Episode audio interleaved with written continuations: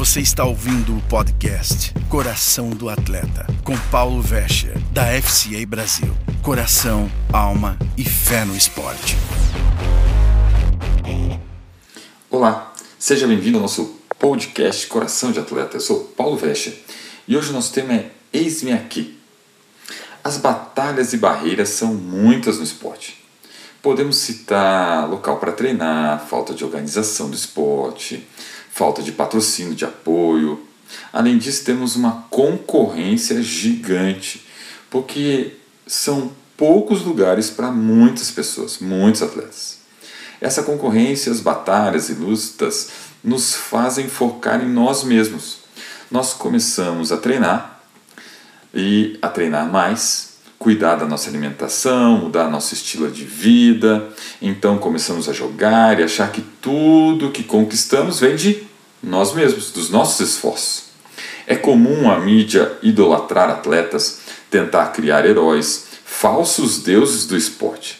E alguns atletas começam a acreditar que são invencíveis e se afastam de Deus, porque acham que não precisam de ninguém, eles são autossuficientes. Por outro lado, a pressão é gigante, é enorme. E quantas vezes, como atletas, nos sentimos mal, desqualificados, incapazes, limitados? Esses sentimentos normalmente acompanham frustrações, momentos em que sonhos, desejos ou um erro desmonta nossa confiança.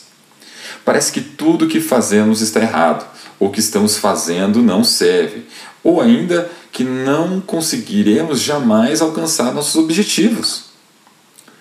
Também temos outra batalha com o nosso adversário. Como vou vencê-lo?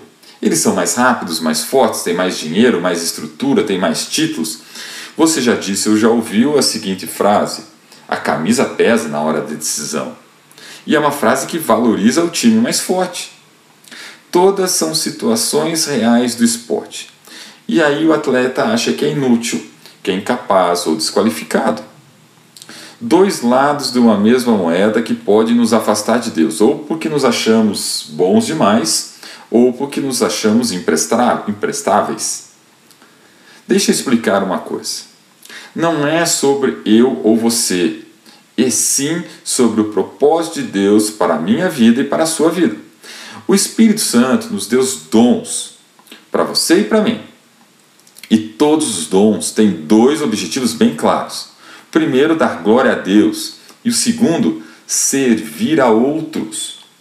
Mas como posso fazer isso no esporte e ainda ser relevante em ajudando outras pessoas?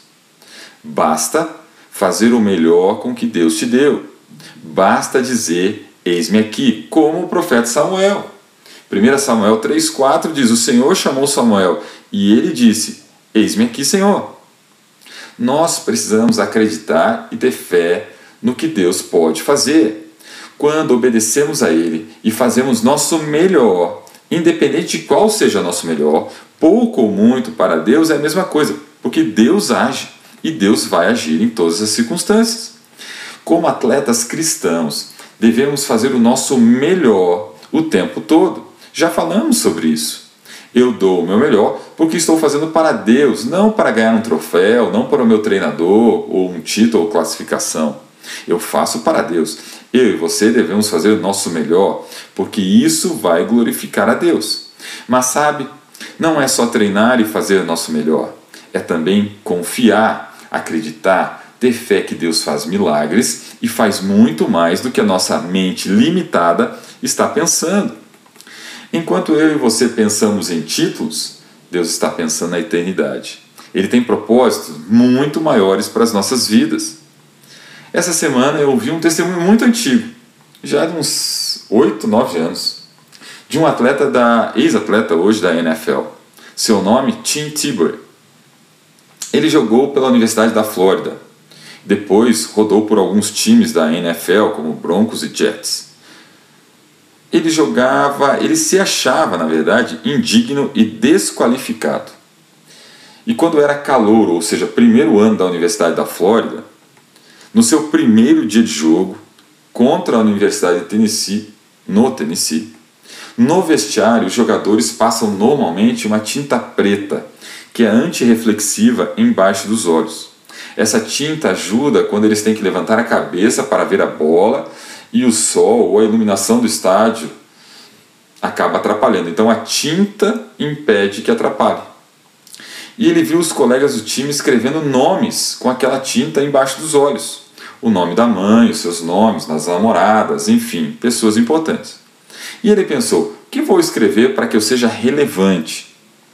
Então ele colocou Phil, abreviação de Filipenses, embaixo de um olho, e embaixo do outro olho ele colocou 4.13, Filipenses 4.13. Posso todas as coisas naquele que me fortalece. Eles jogaram, ganharam o jogo, e depois do jogo, alguns pequenos jornais da região fizeram comentários sobre aquilo, mas nada de muita importância.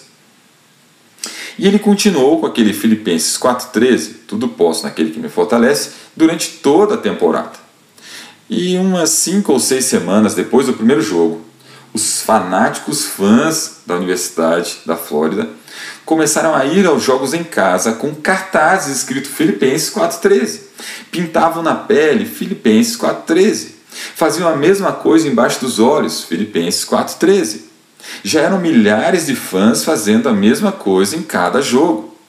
A grande maioria, ou a metade deles, não tinha ideia do que era Filipenses 4:13. E até teve um fato engraçado. Depois de um jogo em casa, ele foi abordado por um torcedor que perguntou: Ei, Tim, como você sabe meu nome? Por que você escreveu 4,13 do outro lado? Ele deu risada e explicou que era um versículo bíblico: Tudo posso naquele que me fortalece. A Universidade da Flórida chegou à final da conferência. Nos esportes americanos, eles normalmente têm duas conferências, leste e oeste. Então eu jogo dentro da minha conferência, o campeão de uma depois faz a grande final com o campeão do outro. E neles, eles, no caso, foram para a final da sua conferência, da leste. Uh, na entrada do campo, durante o túnel, Deus falou com o. Uma coisa de cada vez. Uma coisa de cada vez. E aquilo falou com ele.